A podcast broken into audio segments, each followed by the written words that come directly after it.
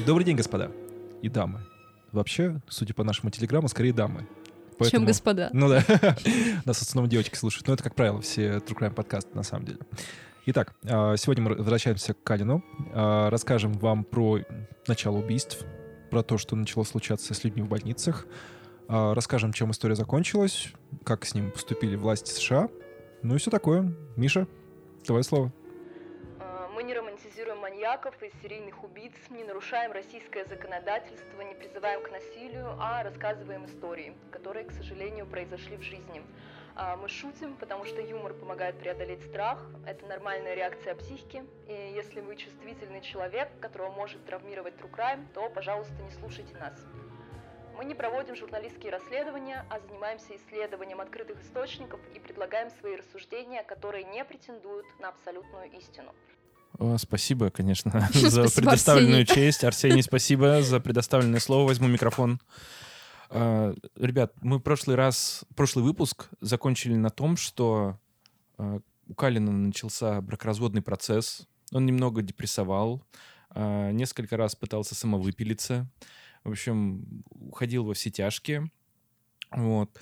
И... Во все тяжкие для Калина это выпить листерина и попасть в больницу опять. Да, да, да, конечно. Вот, покататься Никакого... немножко на скорой. Никаких тусовок, никаких вечеринок. Знаете, для кого-то развод — это новый этап, а для Калина повторение да, привычной бы, модели. Мог бы развлечься, сходить в баню, например. Но что поделать. А, а с Дамером он уже не мог сходить в баню, да? Да, да, Временные он в 90-х уже, да, был. Вот. Ну, в общем, история после первого вот этого вот его выдворения из с рабочего места. Э, он, значит, начал работать э, в больнице округа Уоррен, и там он познакомился в отделении интенсивной терапии с коллегой. Ее звали Мишель Томплинсон. Он находился на лечении в психиатрическом отделении, и его посетила как-то вот пересекся он вот со своей коллегой, оказалось, что это его коллега из той же больницы, где он, по идее, сейчас должен работать, а он отдыхает в психушке. Вот. И она его начала поддерживать, как-то с ним налаживать, что ли, общение. То есть она не видела в нем какого-то такого опасного, не знаю, субъекта. Ну да, никто не видел в нем опасного субъекта да. до поры до времени. Вот, поэтому она к нему отнеслась со всей добротой, э, но как правило, когда к мужчинам обращаются, знаешь, по-хорошему, они это слишком так близко к сердцу, что ли, воспринимают. Мне нравится, что это не я говорю вообще в нашем подкасте. Да, поэтому с этого момента он превратился, знаешь, в симпа, в такого, вот, который вечно волочется за этой женщиной. В общем, после окончания а, курса лечения психиатрической клиники он вернулся снова на работу и нежданно-негаданно из-за таких достаточно не особо содержательных знаков внимания, да, со стороны Мишель, он понял, что он в нее влюбился и осознал себя и принял как симпа. Или сталкера. Да, или как, или как сталкера. И тут э, очень странно как бы развивается у них если это можно так сказать, отношения, потому что отношения это все-таки, когда двое людей, да, взаимодействуют. Да, ну, в общем, его, его отношение к ней, в общем, приняли очень странный оборот. Э, так, 23 марта 93 года вы он уже родились, а я еще нет. Да. Каллен срывал своей возлюбленной э, телефон, пытаясь до нее дозвониться, что типа, как так вообще, надо поговорить, вот я только из психушки вышел, надо тут обсудить всякое. Жених-то какой жених. Да, вот. А, и тут трубку берет какой-то мужчина.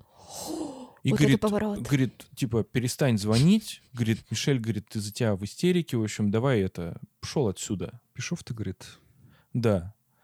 И Калин не смог понять, насколько он недальновиден. Не прав. И не прав все верно. Поехал к ним домой и застал там сцену Кекиса. Да, и он... Нет, это еще рано. Погоди, он туда приехал, и он такой стучится, ломится в дверь, ему никто не открывает. Он такой, там криминал. Точно. А, а там еще Андрюха. кричат, там еще такие по коням. Да, там, а там крики женщин, да, еще. Женщин? Женщин. Множество женщин. Да. Он, значит, выламывает дверь, туда поднимается на крики, туда куда-то вот на шум. И оказывается, что Мишель со своим молодым человеком занимаются сексом. И он такой, сорян. Позвольте, посмотрю. А никто его не заметил. Да, и он в этом и прикол, что он как бы зашел, посмотрел, но он не такой, знаешь, мискузи как бы сделал, а он такой, знаешь, слился сразу же, то есть поняв, что что-то как-то вот он перегнул палку, если это можно так Мне выразить. кажется, он подумал, что он не перегнул палку, он такой, ой, не в тот момент зашел. Мне кажется, он такой, знаешь, открывает дверь, смотрит. А там борются за жизнь. Он прихватил себя за удава и такой, нормально. Ну, эта история умалчивает о том, как он, так скажем, физиологически отреагировал на увиденное, да? Вот, но тем не менее. В общем, и вместо того, чтобы слиться просто и поняв, что он, ну, тупой, и как бы просто забыть это, как страшный сон, он решил с ней связаться и сказать, это я разбил твою дверь. Я согласна, что это абсолютно тупой поступок. Представьте себе, вы занимаетесь делом с любимым человеком. Только выходишь, поку... ну, вы- выходишь из спальни, идешь покурить, а у них же это обычно второй этаж, первый этаж, Мгм. да? Спускаешься второго на первый, такой, покурить. Такой подходишь к двери, а, та- а она раздолбана. Ты такой, а что делать-то? А что А. произошло-то? Ну, конечно, надо полицию вызывать, все да, остальное. и надо посмотреть, ничего ли не пропало, потому что обычно-то вламываются в дом не посмотреть, как ты занимаешься сексом, а что-то украсть, например. Или Да. убить. Ну, извините меня, вломиться в дом там в России и вломиться в Ну, дом в США немножко разные вообще последствия Там могут можно иметь. и... Можно, да, можно пулю в лоб В словить. зависимости от штата. Ну да, А в России, кстати, тоже можно. нет, Ничего тебе не мешает словить пулю в лоб в любой момент своей жизни. это да, это немножко другой контекст, правда, но... Миша просто рассказывал про какую там третью поправку, да, если не ошибаюсь? Вторая Ты- поправка. Слушай, я не знаю, как у них это звучит, но у них есть э, право типа защиты собственностью, со- с- личной собственности и жилища любыми средствами.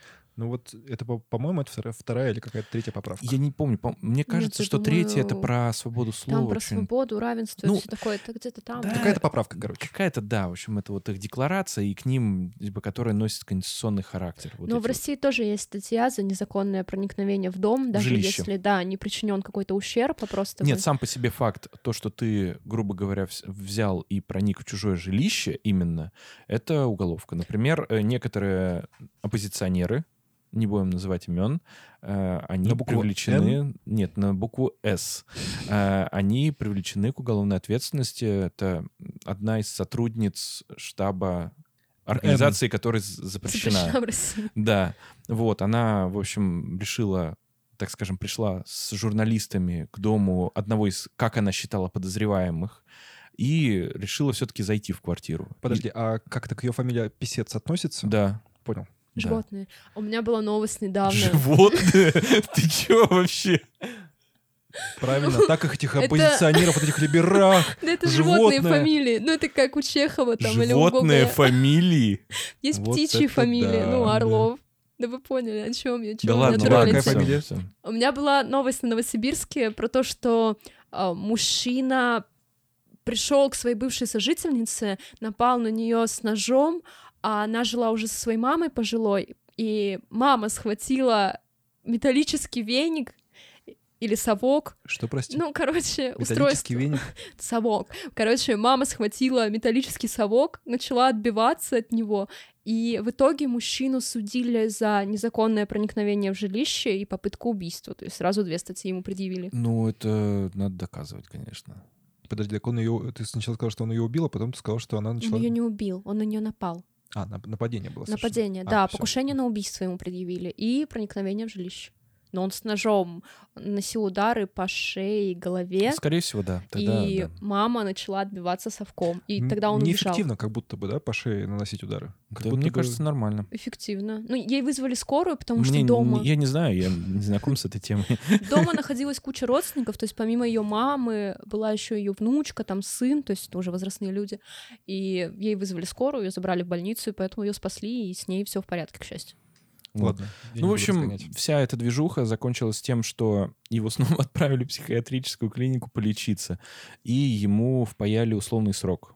Поскольку никаких, кроме, собственно, взлома э, входной двери, да, никакого другого ущерба и каких-то вот таких вот, не знаю, преступных действий он не совершал, соответственно, у него там не, не так, ну, так скажем, несерьезное наказание Я ему так назначили. поняла, что он пошел на сделку.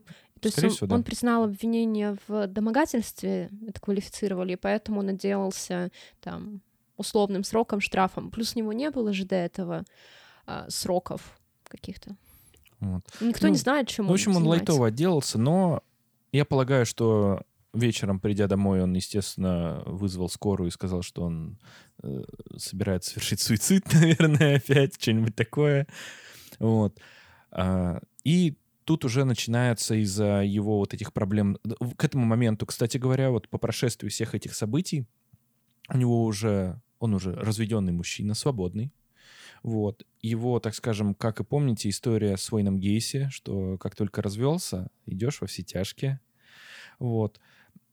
Он уже планомерно так, прям основательно начинает вести свою преступную деятельность. А, Одной из доказанных жертв в этот период была Хелен Дин.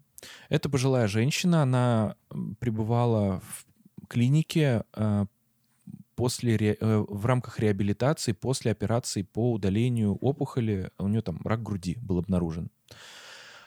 А, За, за ней следил сын, родственники к ней ходили. То есть это такая, не то что одинокая какая-то женщина, а прям за ней был нормальный такой полномерный осмотр. И он без задней мысли взял и кольнул ее инсулином. Нет, дигоксином. Дикоксином, да? У Это него- второй его любимый препарат. Да, у него два любимых Да, и он было. просто без задней мысли взял и кольнул ее в бедро дикоксином. Как это происходило? Он пришел в палату к женщине, там находился, по-моему, ее сын, он ему говорит, мол, выйдите, я сейчас тут женщину собираюсь убивать. Не видите, что ли? Вот, ночью он попросил его выйти, а, мужчина вышел.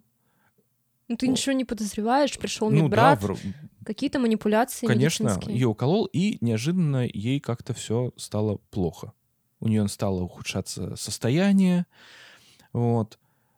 В итоге женщина погибла, и родственники были немного в шоке от того, что они связывали вот это вот посещение медбрата э, Хелендин с тем, что, скорее всего, в его действиях какие-то вот были что-то вот связано с тем, что там не было такого, что это он убийца, а как будто бы это было неквалифицированное оказание медицинской помощи, и Ошибка нужно, какая-то да, и могла нужно быть. как бы вот это вот всю в- вопрос э, решить. В итоге все закончилось классически, Ничем. ничем. Да, то есть... э, Возможно, ему даже погрозили увольнением да, из больницы. пр- представители больницы сказали, что, ну, там есть укольчик, но как бы вроде бы, а, как это называется, после вскрытия тела особых каких-то следов ядов, чего-то такого не обнаружено. Ну, вот женщина пожилая, что поделать, годы взяли свое.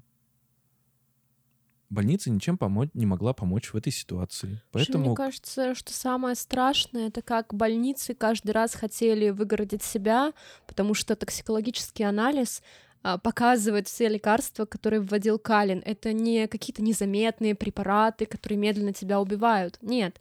Инсулин, который вкалывают искусственно, за- отличается от твоего естественного уровня сахара, то есть его видно в анализах. Если у человека нет диабета, но есть в крови инсулин, это уже повод заподозрить медицинскую ошибку и начать расследование. Но больнице было куда важнее обезопасить себя, а не найти человека, который, ну, допускает такие ошибки хотя бы. Там, кстати, опять же, в фильме было это показано, когда просто приходит юридический представитель, риск-менеджер, и такой, никто не разговаривает с копами. Добрый вечер. Причем в этой больнице риск-менеджер, я, к сожалению, не помню имя, она была сама бывшей медсестрой. И она сама в курсе была, да. И она Опять же, сама было- понимала, Мгм. что речь идет о двойной медицинской ошибке. Про двойную медицинскую ошибку немножко попозже. Да, ну и вообще весь цинизм вот этого работы больницы, да, в этом ключе, выяснилось в итоге по э, заключениям специалистов, что не было врачебной ошибки, как бы все, все тип-топ, все нормально.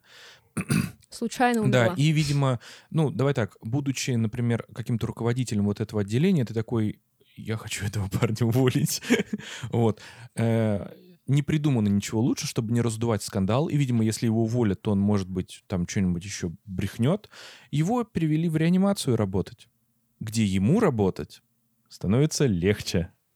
Ну, потому что они так и так умирают. Ну, больший риск э, смерти пациентов по, ну, по причинам их болезней. Как бы, да, интенсивная терапия, она всегда подразумевает, что есть риск летальных исходов. Да. Ну и не будем забывать, что все эти события, опять же, сопровождались его лютыми попытками суицида. В офисе прокурора Уоррен с расследованием смерти Хелен Дин особо не торопились. Ну а что тут? Померла и померла, получается. Чарли пригласили на обычный допрос, но в конце решили его прополиграфить. Но, как, судя по тому, что Чарли немножко разбирался в медицине, он понимал, как можно обмануть полиграф просто медицински. Ну, в смысле, физиологически, можно так сказать. То есть, ну, типа не нервничал, получается всем показал, ну, обследование показало, что он, в общем-то, ни в чем не виноват, и он вышел. Причем исследования на полиграфе, они не всегда репрезентативные. Они, Их... по-моему, даже доказательствами не всегда Да, являются. они не всегда имеют доказательную эффективность и вообще не всегда могут применяться к делу. Но мы должны учитывать, что это где-то 90-е, да, и они подумали, почему бы не проверить его на полиграфе. А, в общем-то, оплачиваемый отпуск двил, э, тянулся до Нового года, после чего Каллен решил все-таки начать искать новую работу. Нашел ее, опять же, в сфере медицины. А, чтобы оплачивать элементы, он устроился в больницу округа Хентердон. Кроме того, в тот же период времени Чарльз начал встречаться с медсестрой Кэти, которая пережила несчастливый брак, и у нее была пара детей. Троих, если быть точным. У нее было три, три ребенка. Как сказать это корректно? Три питомца. Тро, трое детей у него Да, было. трое детей у него было. Окей. А в конце 95 -го года маньяк начал снова погружаться во тьму. Он даже не, не вспомнит именно тех, кого убивал с помощью инъекции. Вообще, опять же, это в фильме было показано, что а, кого то убивал, я не помню. Ну, скажи хоть кого помнишь. Ну, того-то. Это, конечно, диковато звучит. Причем обычно мы имеем дело с э, маньяками, которые, наоборот, дотошно помнят, да, все истории, что куда дели, где труп, как звали, в чем был человек, да, а тут ему как будто бы, ну, вообще не было разницы, кого он убил, как это произошло. Учитывая способ убийства, это не мудрено, потому что он... Вообще основной замес был в том, что он проникал в ну, в склад, можно сказать, в место, где хранился физраствор, и делал уколы в физраствор и добавлял туда разного рода препараты. То есть это инсулин, либо, я забыл, как называется второй лекарство. Дигоксин. Дигоксин, да. Причем вот с Хелен Зин он же вколол ей инъекцию сам, но это, это редкий опасно случай. было, получается. Да, это были редкие случаи, а вот про то, что Сеня говорит с капельницами, это его обычный модус операнди. Ну, такой почерк, да, получается. А, тут интересно, что супервайзер начал проверять э, карты пациентов, обнаружил, что Калин а, совершает странные ошибки. Он дает то неправильное лекарство, то не записывает данные. Кроме того, медбрат ведет себя как врач, э, представляется практически врачом, э, назначает анализы, выписывает какие-то препараты, сам вкалывает, что, в общем-то, медбратья не всегда делают. Точнее, всегда не делают. Не имеют скажем. права. Ну да, да. Причем, знаете, что странно? То есть обратили внимание на его ошибки, потому что если сотрудник э, реально случайно вносит препарат, он же записывает это в карту, потому что считает, что ввел правильный препарат, и тогда ошибку легко найти. А, он, а он вписывал, да. препарат сделал, но при этом записей никаких не было. Опять же, а, очень важно сказать, и, ну, опять же, мы вернемся к фильму, что там был момент про то, как копы запросили перечень а, как сейчас перечень препаратов, получаемых за месяц, если не ошибаюсь. Там было 8 страниц, им дали только одну. То есть больница сама не была заинтересована в том, чтобы отдать копам данные но все данные в любом случае там опять же показано, как препараты получаются. То есть через компьютер они вносят определенный запрос, э, после чего открывается ящик, они берут оттуда препарат и закрывают. Соответственно, все это отображается в компьютере. Но он нашел лайфхак, что если, мол, нажать «открыть», но потом «отменить», то это уходит в ошибку. И, соответственно, он может взять препарат и никак его не отображать. То есть получается, что ошибка. То есть фактически это воровство. Да, он делал отмену, но препарат забирал. Да, ну вот такой у него был модус операнди. Это вот мы пол, прям полностью раскрыли, как это все работало. То есть, получается, он крал лекарство, вкалывал его в капельницу, капельницу потом относили кому-то из больницы, вкалывали, и получался такой вот писец. А, опять же, тут а, все еще происходило убийство, точнее, в этом моменте убийства все еще происходили через уколы.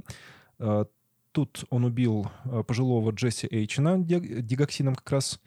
А, его после этого вызвали в конференц-зал на привычный разговор. А, Калин не смог назвать причину, почему он делал такие двойные ошибки, после чего ему сказали, что да это может до увольнения довести вообще-то.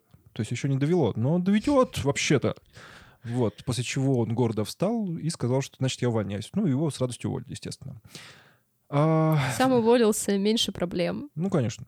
В октябре 96 года медбрат просто поехал дальше по дороге, чтобы подать заявление в больницу Морристауна. Добрый вечер. Калин э, поработал в этом учреждении меньше года, но двоих или троих успел убить. Вот. И уволили его, соответственно, за плохое исполнение обязанностей. Да, причем Очевидно. они даже еще не успели, короче, заметить, что кто-то убивает пациентов. Просто Калин был невнимательным, как-то опаздывал, грубо себя вел с другими людьми, и от него решили избавиться.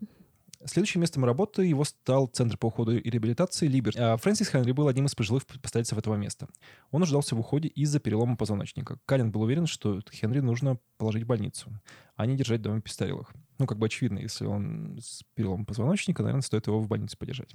Я думаю, что сотрудникам этого дома престарелых было повиднее, чем медбрату. Ну, то есть там а же возможно, есть им врачи. просто было выгодно на то, чтобы он лежал у них, они получали деньги за то, что он лежит у них. Ну, я думаю, что там есть врачи. Ну, в любом случае. Все может же. быть, все может быть. Но, опять же, смотря от степени, то есть если он не ходил, и просто врачи уже не могли ему ничем помочь, то, естественно, он просто в доме престарелых лежит. Это логично. Итак, а, он самостоятельно поставил диагноз и привычно добавил инсулин в капельницу модус операнди в полный, в полный рост. В итоге э, Хенри оказался в состоянии диабетического шока. У него начались припадки. Э, после чего пожилой человек впал в корму и умер. История оказалась настолько громкой, что внутреннего расследования уже было просто избежать. Ну, господи, неужели? Наконец-то. Ну, давайте его посадим, может быть. Может, мы здесь его посадим, но, но нет. нет. Маловероятен и тот факт, что почти обездвиженный пациент смог сам вколоться инсулином и схватить передоз. Ну, как бы очевидно, что кто-то в этом виноват. Но опять это ни к чему не привело. А, на него поступали жалобы, поэтому он был готов к новому увольнению. Но по неизвестной причине подозрение пало на старшую медсестру. Несмотря на это, его перевели из интенсивной терапии в психиатрическое отделение. Через пять месяцев его уволили за неисполнение протоколов выдачи лекарств. Ну вот опять же то, что я рассказывал. А, всего через две недели... Там интересный момент про женщину. Ну хорошо, Калина поймали. Ну, тут есть интересный момент, что его поймали, когда он делал уколы пациентке. Все это привело к реальной потасовке, в которой женщине сломали руку. То есть там заметили, как он делает укол, началась драка, чтобы его оттащить от женщины. Ты чё, черт? Бедной женщине еще и руку сломали. Мало того, что и так в больнице, еще и руку сломали. Ну, правильно. Что... Зато не умерла, кстати. Голый пистолет тут смотрели? Да. Там вот есть в начале, там, там же где мужика это.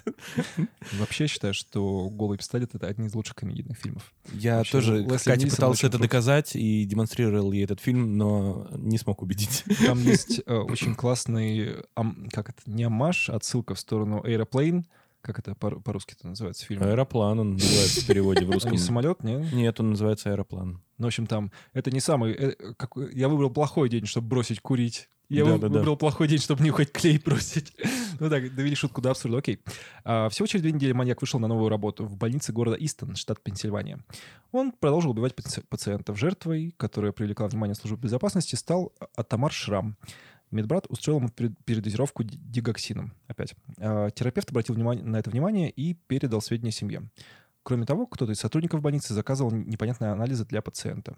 А, Врачи э, по- посоветовали жене и дочери настаивать на вскрытии тела. В крови обнаружили смертельную дозу препарата, поэтому результат вскрытия передали окру- окружному медэксперту. Причем, мне кажется, важно, что вот у Отто Шрама был, получается, семейный доктор. Ну, вот это система, где к тебе привязан человек, который может Терапевт, Да, участковый. И опять же, насколько я помню, в кино, по-моему, этот случай уже пошел, нет? Или это чуть позже уже было?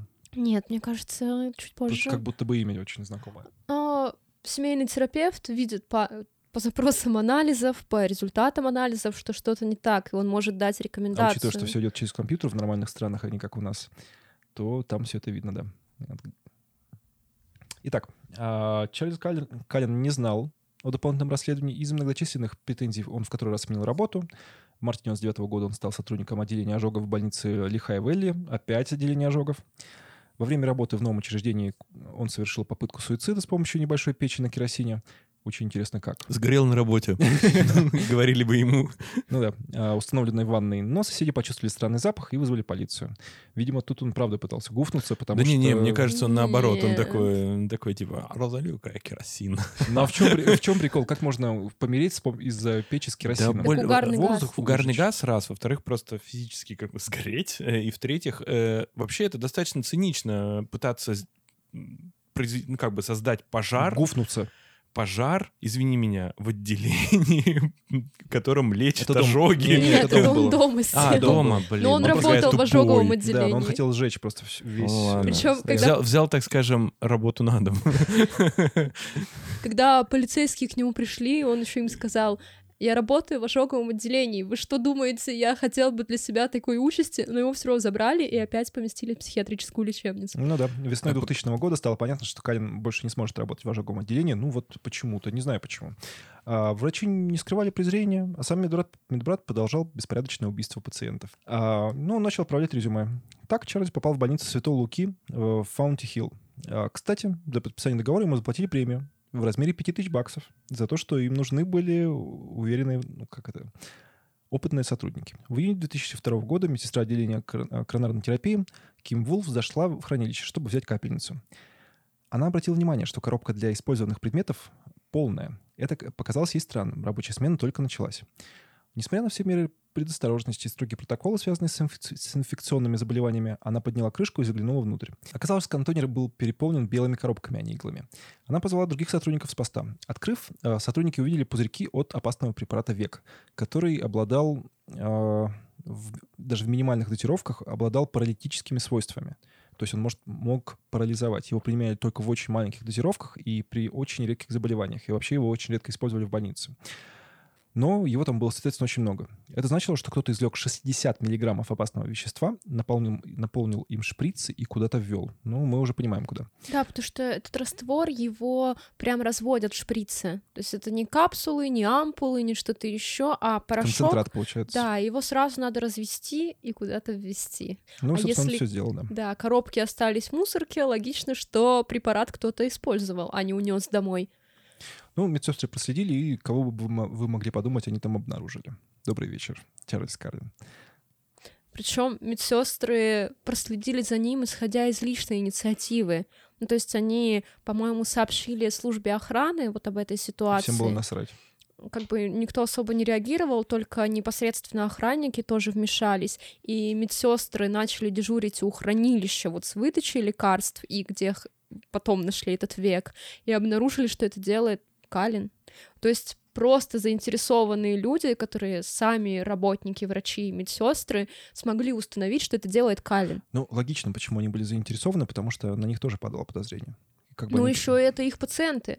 Ну, вообще я просто врачи- говорю про шкурный интерес для начала. Но врачи не хотят, чтобы их пациенты умирали, ведь их задача вылечить. Их задача денег заработать.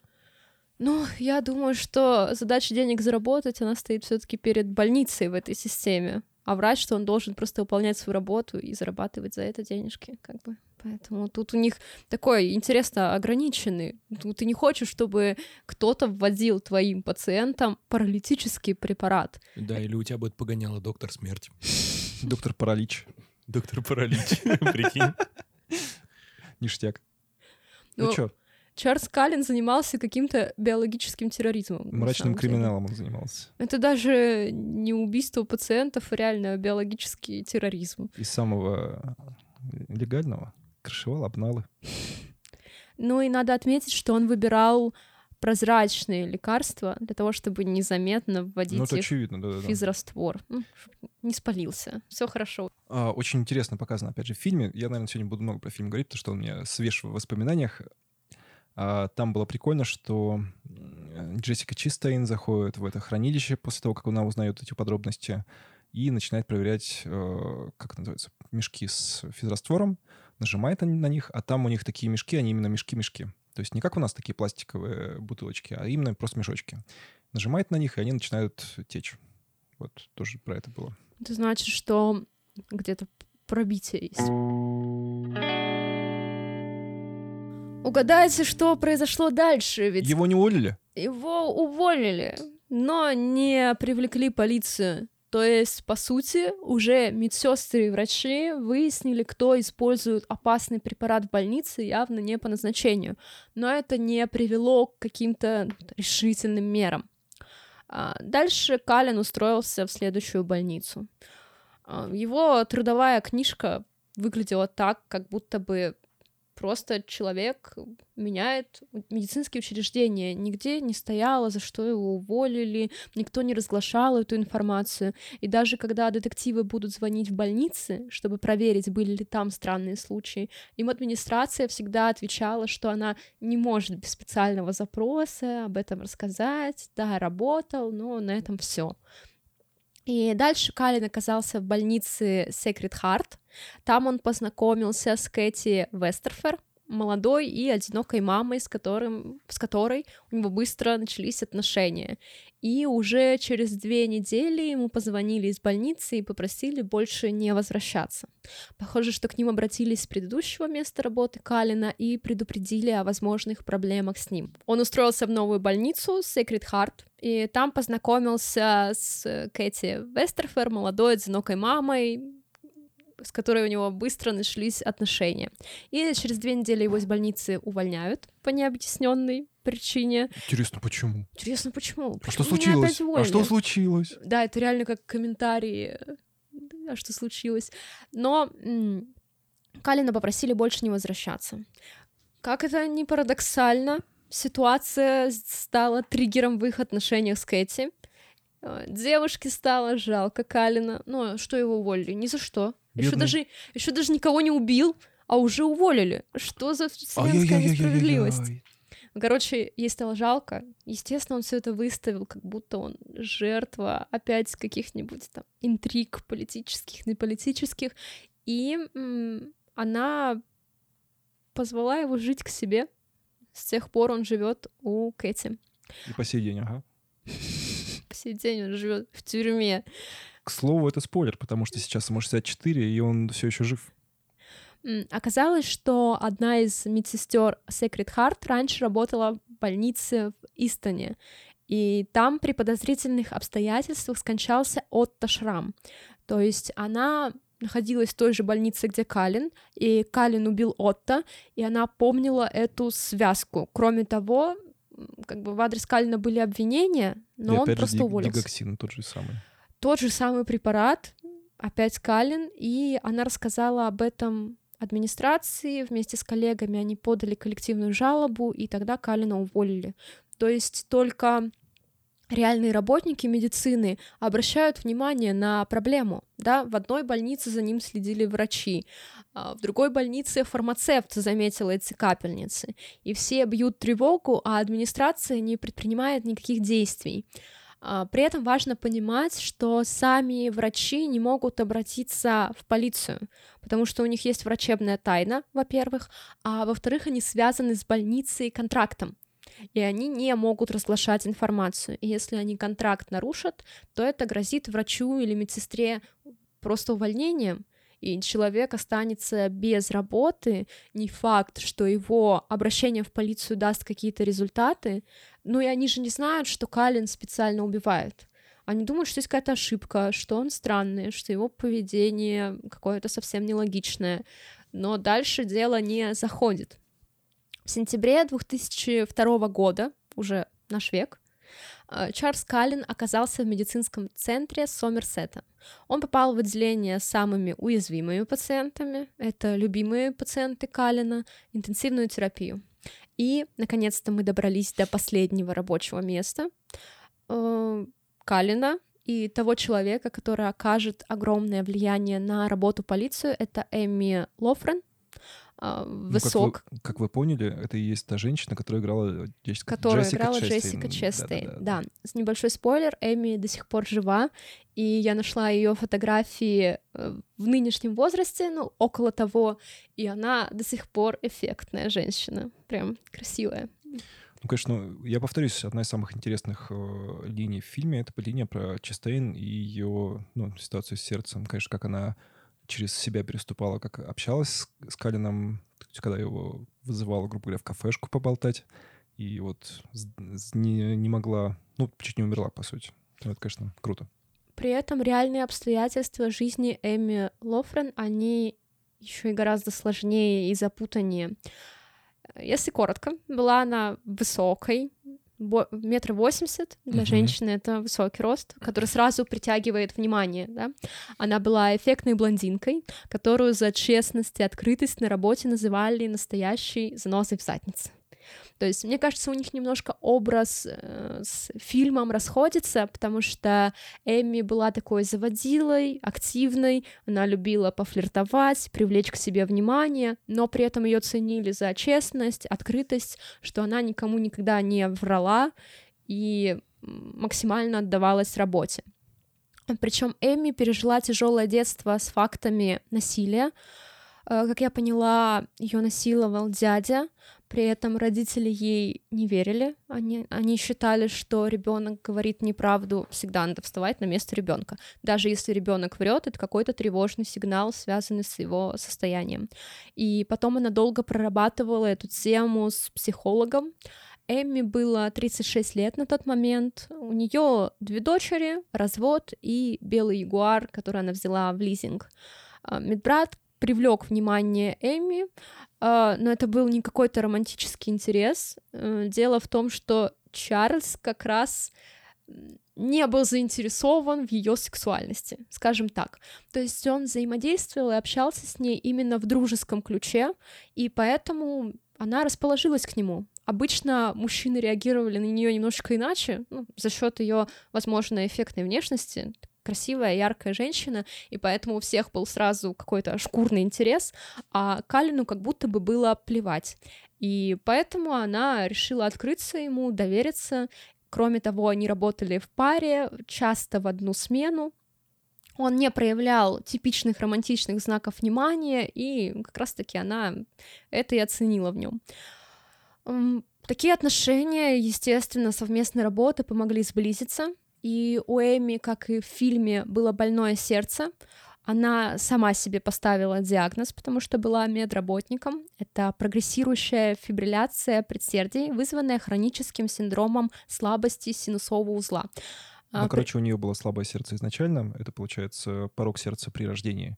И нет? У нее не было порока сердца. Ну, а как это называется? Она предположила, что перенесла какую-то инфекцию в больнице на ногах, которая негативно повлияла на ее сердце. Да. И вот эти желудочки сердечные, они истончились. И поэтому возникли проблемы с ритмами. В фильме, кстати, странно объясняли. То у нее сгустки на сердце, то сгустки в желудочках, ну и тут какие-то а, такие. Там просто не объясняли ее дочери, как бы и старались ей как-то наглядно и забавно рассказать, чтобы она не воспринимала это как страшный диагноз. Ну дочка такая, су... Не, мне кажется... Можно телевизор посмотрю? Мне кажется, ее просто очень травмировала эта история. Вполне возможно, что да, она, она пыталась хотела... задоджить. Просто такая, пойду посмотрю телек. А, кардиомиопатия Эми привела к обмороку на рабочем месте, реанимации. А, там ей поставили кардиостимулятор, но она все еще нуждалась в трансплантации сердца. А, трансплантация — это сложная операция, на них всегда большие очереди, это касается и России, и США, и ей оставалось только ждать. То есть ей нужно было дожить до трансплантации, не словить инфаркт, не умереть на работе, не сгореть на работе, дождаться.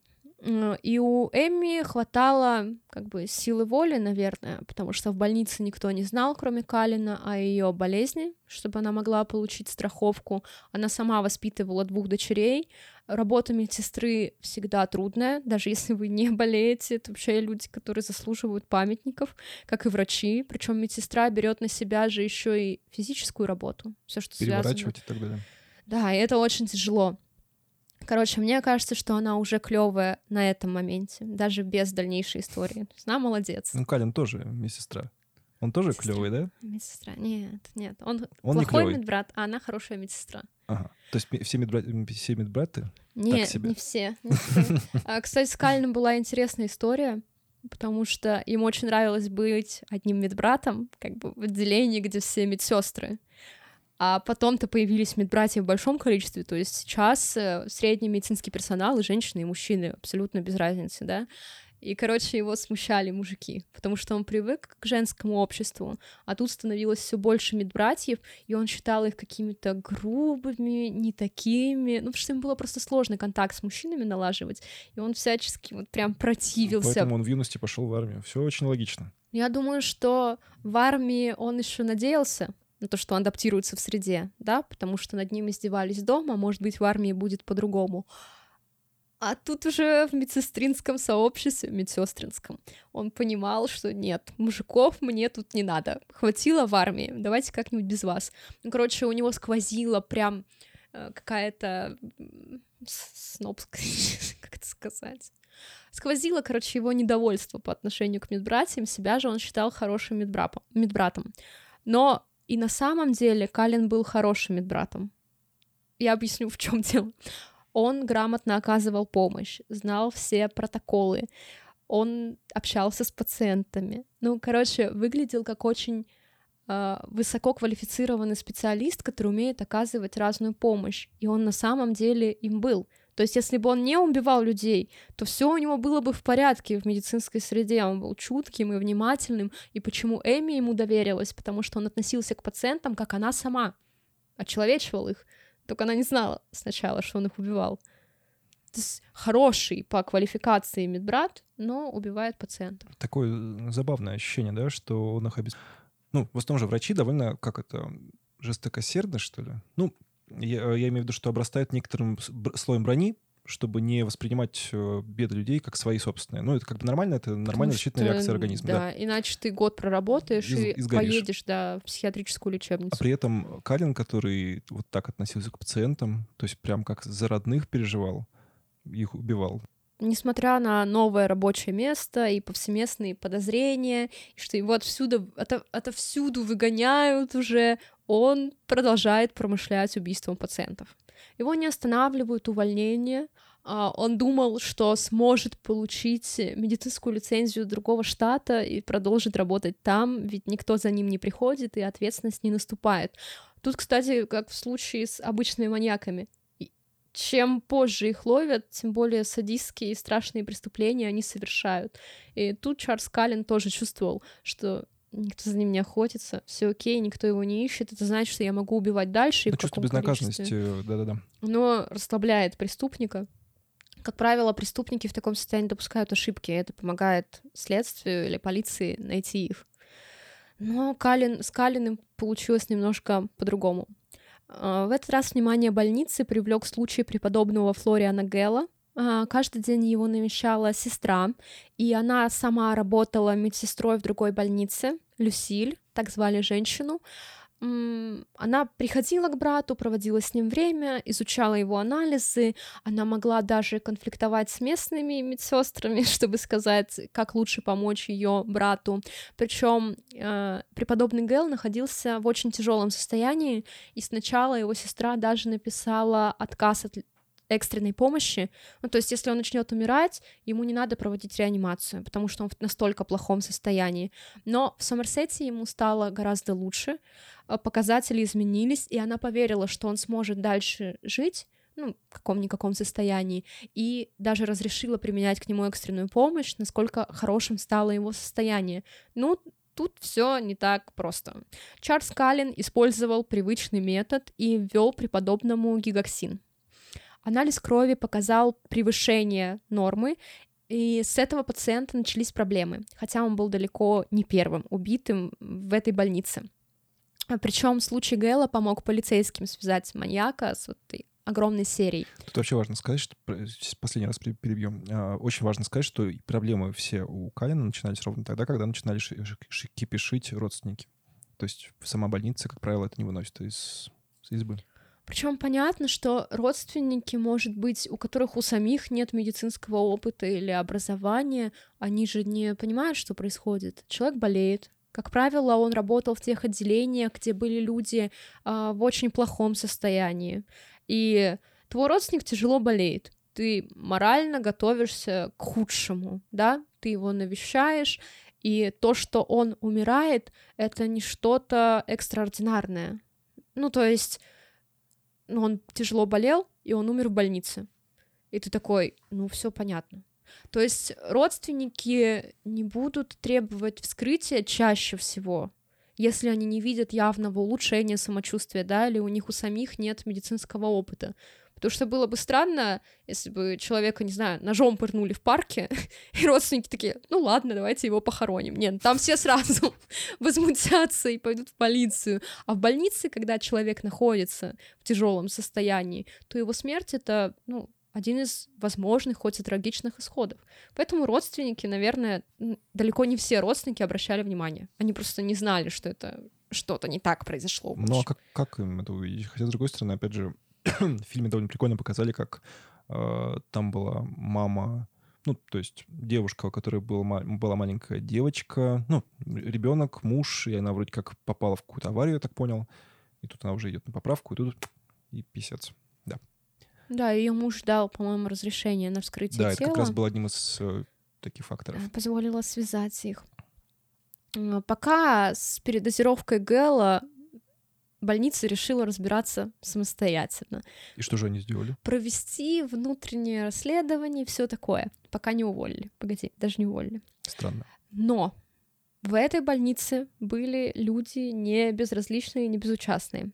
Помощница фармацевта связалась с Центром токсикологического контроля штата Нью-Джерси из-за превышения нормы дигоксина. И это привело весь механизм в действие. действие. То есть сама сотрудница позвонила в эту лабораторию для сверки анализов, и на том конце провода специалист рассказал ей, что у вас такое превышение, что это не может быть случайностью. А, сотрудник лаборатории Брюс Рак обратил внимание сотрудницы больницы Сомерсета, что череда смертей уже какая-то закономерность, а не следствие врачебных ошибок, и передозировки дигоксином не случайность. Директор Центра токсикологических исследований связался с администрацией больницы, и несмотря на все их попытки отвертеться от ситуации, закрыть на нее глаза, да, уволить опять Калина, специалисты настояли на передаче данных в полицию и департамент департамент здравоохранения. Причем сотрудникам вот этой токсикологической лаборатории пришлось вести очень жесткие переговоры для того, чтобы убедить администрацию передать информацию. И им повезло, что все разговоры в лаборатории записывались автоматически. И у них было подтверждение, что администрация в курсе, что анализы превышены, что сотрудники это признают, и они смогли надавить на риск-менеджера, и та все-таки обратилась в органы. И, по-моему, сам заведующий вот этой лаборатории передал информацию в систему здравоохранения. Так что вот так. Несколько внимательных сотрудников смогли остановить серию, по сути. Ну, только Чё? не полиция. Угу. Да.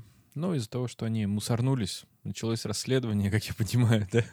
А, главными действующими лицами, которые были проиллюстрированы также в фильме, да, стороны полиции, mm-hmm. были Тим Брон и Дэвид э, и Дэнни Болдуин. Наверняка Наверное, брат, один из братьев, брат, да. да, да, один из, из братьев Болдуина подрабатывал в полиции. Вот. В общем, их работа была сильно осложнена тем, что они, во-первых, были все-таки сотрудниками полиции, хоть они и были там детективами, еще что-то, но им необходимо было заручиться а, помощью специалистов и так далее. Естественно, таких ресурсов у них просто физически не было. Поэтому они собственными силами начали разбираться, значит, в характеристиках медицинских препаратов. То есть они начали так глубоко погружаться в тему для того, чтобы вообще разбираться и понимать, насколько действительно могут э, вот их добытые данные лечь э, в основу обвинения как доказательство. Допрашивая сотрудников э, медицинских учреждений, они так или иначе вышли на Эми, на подругу доброго медбрата, да, вот. Они, в общем-то, это было и в фильме, они начали объяснять о том, что он преступник, он убийца, что есть вот доказательства такие сики.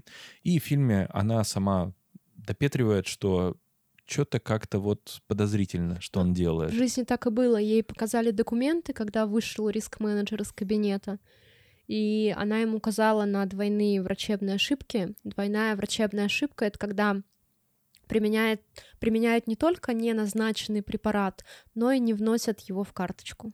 То есть два действия подряд. И что это вообще исключительный случай в медицине, и дай бог на одного сотрудника один такой инцидент будет в карьере.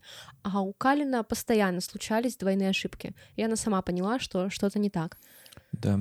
А, идеей полицейских было, расследующих вот это вот э, событие, было обратиться в Квантика, поскольку речь идет о серии, и вроде бы как бы нужно какой-то профайл, его нужно соотнести с подозреваемым и так далее.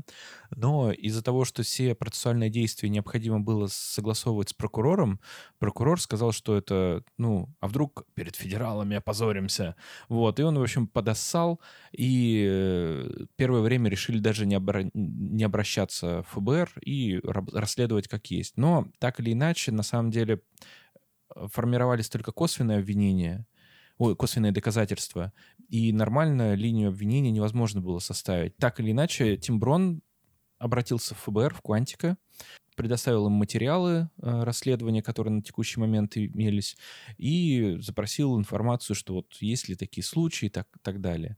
А ФБР ответил в следующем ключе, что вот эти вот ангелы смерти, они как бы существуют, и есть определенные паттерны их поведения, определенная специфика. И, как остальное. правило, это девушки. Да, и, как правило, это женщины. И делают они это как бы из милосердия, ну, и это уже такой преступный характер уже начинает э, как бы приобретать. А тут получается, что какой-то мужик странный, суицидальный, какой-то вообще додик, вот. Э, конечно, такое определение в, э, профайл не включили, а следовало бы. Наверное, они устно между собой. да, но они его так или иначе э, в своем заключении характеризовали как актора мужского пола со склонностью к женственности. Или, Это цитата. Или додик, да, если вы откроете э, словарь, да, Вебстера, там будет так. Додик — это актор мужского пола со склонностью женственности. Вебстер — это директор ФБР. Словарь. Нет, это автор словаря. Не суть. Вот. В общем, э, было произведено задержание Каллена первый раз. Э, его, по-моему, первый раз задерживали на рабочем месте, если я не ошибаюсь. Э, ему предъявили, ну, как бы ну, как, как, как в простонародье в России, произвели опрос, вот. С занесением в грудную клетку. Да. Вот. Но он говорил, что нет, такого не было, ничего не знаю. В общем, ну, как- как-то так. И вся совокупность косвенных доказательств и его, то, что он ушел, ушел в отказ, да, э, говорило лишь о том, что невозможно возбудить уголовное дело и дать ход расследованию. Но э, в рамках дела начали появляться тайные информаторы, которые также э, начали подозревать его в том, что он мог совершать преступление. Они давали показания, разные наводки, в том числе подключилась сама Эми. И э, его второй раз задержали. Его уже задерживали второй раз не на рабочем месте, то есть как бы пришли и все тут. А его, по-моему, когда он ехал куда-то, его э, остановил участковый, хотел сказать. В общем, его остановил полицейский и сказал, молодой человек, проследуем. Э, его доставили в участок и начали допрос вести. Э, Причем его задержали как будто бы во время просто дорожной проверки. Да. Он также идет в отказ, но э, к беседе, в рамках беседы подключается уже Эми. И как бы на него как-то в общем, с ним ведет беседу. Опять же, это его... последние пять минут фильма, Да-да-да, его как-то склоняет к тому, чтобы он рассказал всю правду. Причем с Эмми очень интересная история. Чарльз Каллен до нынешнего момента, по крайней мере, не знал, что она была информатором. Она не смогла ему в этом признаться, когда ездила в тюрьму. И в книге Грабера впервые появляется ее реальное имя. И полицейские объяснили Калину, что якобы Эми такая пробивная, и у нее есть друзья в администрации, что на них надавили, и им придется пустить эту занозу к нему, чтобы она удостоверилась, что у Чарльза все в порядке. То есть они сделали вид, как будто бы Эми очень в нем заинтересована и беспокоится о его самочувствии. Mm-hmm. И она пришла уже в кабинет, где сказала, что Чарльз, тебе нужно все рассказать. Да. Как бы, я тебя ну, понимаю. в общем, в результате ее, так скажем, словесного воздействия э, Калин потек. вот, бачок? он потек, да, как бачок.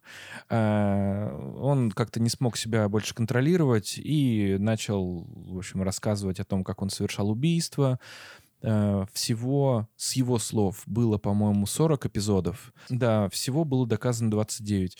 То есть о 40 он сообщил, фактически имеются доказательства по 29 случаям.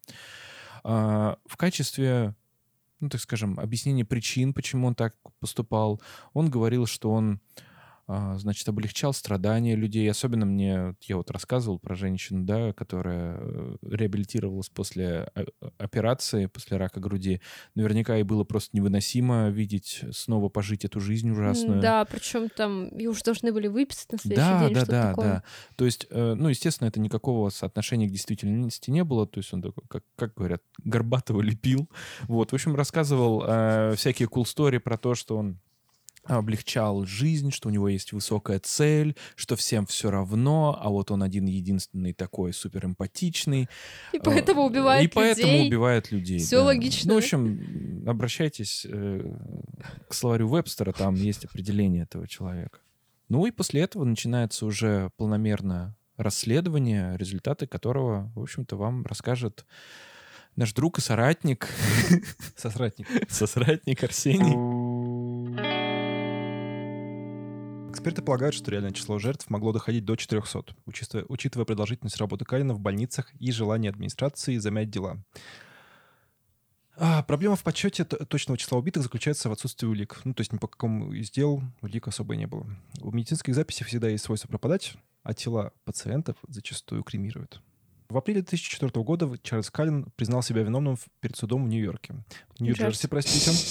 а, в 13 убийствах и двух покушениях на убийство. За эти преступления в штате предусмотрена смертная казнь. Однако защита Каллена пообещала сотрудничество взамен пожизненного заключения. Вот. А, Интересные последствия. В связи с делом Каллена Пенсильвания, Нью-Джерси и 35 других штатов приняли новые законы, которые, слава тебе Господи, поощряют работодателей давать че- честные оценки эффективности работы специалистов и обеспечивать правовую защиту при сообщении о медицинских ошибках. То есть врача или медсестру не уволят за то, что она расскажет о каких-то повторяющихся случаях больницы. Но это круто, что они сделали хотя бы выводы. Ну, да. И я, насколько помню, там еще э, немножко переделали систему учета препаратов, и ее довольно хорошо переделали полностью. Ну, На самом деле вся эта ситуация все равно э, с такими вот людьми погода не изменит. Потому что, да, как бы проще сообщать о преступлениях. Но проблема все в том, что, понимаешь, Ну, в случае, надо, да. в случае возмещения ущерба лицу, которое, ну вот, э, пострадало от таких вот лю- людей, как Калин, да, они будут иски предъявлять больнице. Ну, логично. Вот, поэтому больница так или иначе будет защищать себя как угодно, лишь бы им Не платить не платить долларов. деньги. Да. да. Находясь в заключении, Кэлен получил письмо от семьи своей бывшей девушки, э, Кэтрин. Э, Ее брату э, потребовалась почка. А, Лист ожидания был очень высоким, ему нужна была почка, и так совпало, что у этого нашего любимого сосущего господина такая же группа крови идеальное подхождение по генетике. В итоге он отдал свою почку и спас брат своей бывшей девушки. Причем там было большое общественное возмущение, потому что семьи жертв считали, что Калин пытается как-то обелить свое имя, И вообще почка принадлежит им. совершить хороший поступок, который якобы перекроет всю его другую деятельность. Но вроде как у самого Калина таких миссионерских мотивов не было.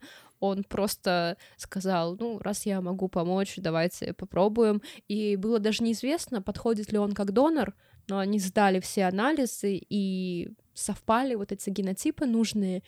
И Чарльз Каллен еще потом долго сокрушался, потому что тюрьмы и общественность устраивали им препоны, и брат вот его девушки бывшей не мог получить вовремя почку. Его это очень расстраивало. Мне кажется, это было бы вообще, ну, так вот в рамках их судебной системы, поскольку она достаточно такая э, не строгая, что ли, в части определения там оснований для УДО и, про, и прочее. Потому что, помнишь, Уэйна Гейси вообще очень рано отпустили по УДО. А Мне кажется, все-таки... Ну, это могло сыграть, да. Да, это очень серьезно, во-первых, сокращает жизнь, вот то, что он стал донором. Вот. И ему бы какое-нибудь право-то на удобы лет бы через пять-то бы могли бы предоставить на самом деле. Понятно, что с ограничениями, там, с чем-то еще, но Но он вс- серьезно, он, всё-таки очень много лет... живет. Что? Он все-таки пожизненно отсиживает. Ну да, у него Причем не не смертно- одно, насколько я помню. Так или Я иначе... вам ну, расскажу, сколько у него пожизненных да у него много пожизненных, но так или иначе, как бы, ну, грубо говоря, из-за того, что он пожертвовал орган все-таки, он, мне кажется, мог бы как-то реабилитироваться. Это могла Возможно. его как-то система реабилитировать. А, В октябре 2012 года Эмбер э, впервые приехала в тюрьму штата Нью-Джерси в Трентоне и попросила у Калина прощения. Она так и не сказала, что помогала в расследовании. Он до сих пор жив, ему 62 года, он сидит в тюрячке.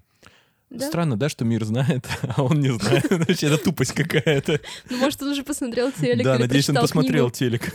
А, Причем Калину приговорили к 18 пожизненным срокам, плюс дополнительные 60 лет за что-то еще. Я так и не поняла. За, за то, что, наверное, украл имущество больницы. Я считаю, Может за то, что он черт. Черт, или за то, что он додик. Или за то, что он вампир.